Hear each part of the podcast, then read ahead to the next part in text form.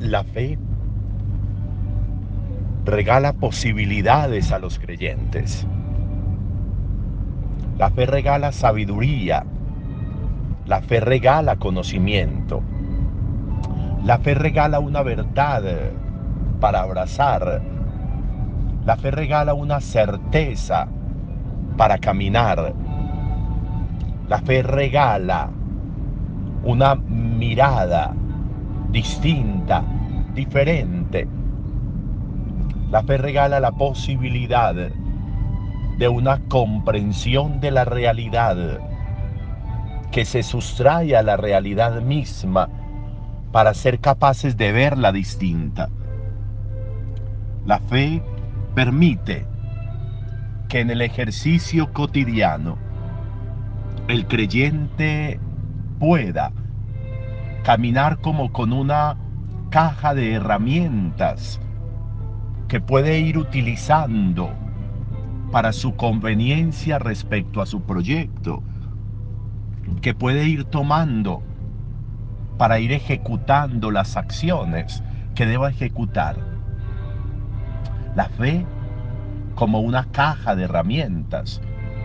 Podríamos contemplarlo hoy.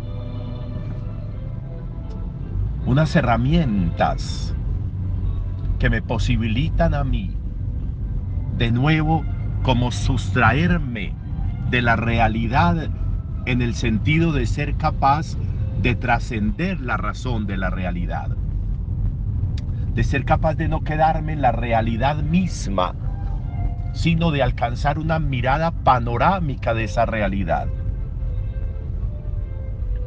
Qué tan interesante cuando Pablo le dice a los colosenses, caminen, pero no como quien da pasos fijos, como quien da pasos que no mueven al caminante caminen como quien aspira a cosas grandes, como quien aspira a las cosas del cielo. También va a decírselo a los corintios antes del discurso del amor. Aspiren, sueñen, tengan ideales, tengan metas. No permitan que nada ni nadie les robe las metas en la vida. Sueñen con una con un elemento adicional.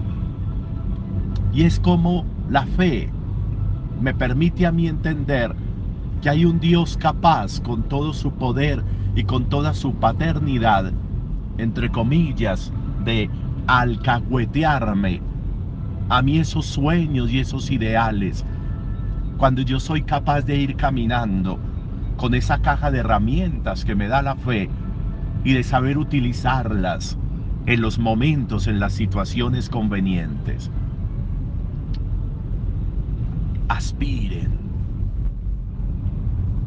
Y por eso miren qué tan interesante cómo conectamos ese aspiren a cosas mayores a esa pieza que Lucas nos ofrece hoy, que Mateo ya nos la había ofrecido en el Sermón de la Montaña en el capítulo quinto, pero ahora Lucas nos la ofrece como en el sermón de la llanura, porque aquí es Jesús, no que se sienta en una montaña a enseñar, sino que está en una llanura, esa llanura que regala el, el mar de Tiberiades, el mar de Galilea, una llanura donde Él ve a todas las personas, una llanura donde Él contempla la vida completa. Y aquí les va a hablar de unas bienaventuranzas, de unas bienaventuranzas que van a partir de unas situaciones, de unas realidades, para decirle a los discípulos y para decirle a la gente cómo es posible, cómo es posible la felicidad cómo son posibles los logros, cómo son posibles las metas, cómo son posibles los ideales. ¿Cómo es posible, en términos de lo que también dice hoy Pablo, cómo es posible que en la vida pueda haber un antes y un después? ¿Cómo es posible y cómo es necesario que nosotros vayamos marcando la pauta a la transformación permanente de un hombre y de una mujer que no se amoldan a lo que daña o destruye, sino que por el contrario son capaces de transformarse y de dejarse transformar. Son capaces de movimientos continuos en la vida, que no le pierden tiempo, que no le comen carreta a un odio, a una culpa, a un resentimiento, que no dejan que la vida se les agote y se les acabe en una emoción. Hombres y mujeres capaces de superar el hecho de los tropiezos que son, que son cotidianos, de las realidades adversas que son inherentes a la condición humana, que son capaces de trascenderlo todo, para que la vida no se les quede en un instante, pudiendo tener todo un universo en su mirada.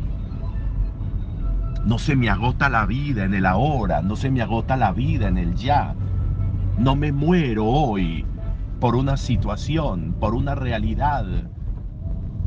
Trasciendo, avanzo, crezco. Me dejo ir transformando para ser capaces de ir contemplando en el espejo a un ser transformado, incluso aún en lo físico, a un ser donde el tiempo ha ido haciendo su trabajo, no solo externo, sino también interno. Las herramientas de la fe la caja de herramientas de la fe. Las estoy utilizando, las estoy aprovechando, me estoy valiendo de lo que mi fe cristiana me regala para una vida que trasciende continuamente. Buen día para todos.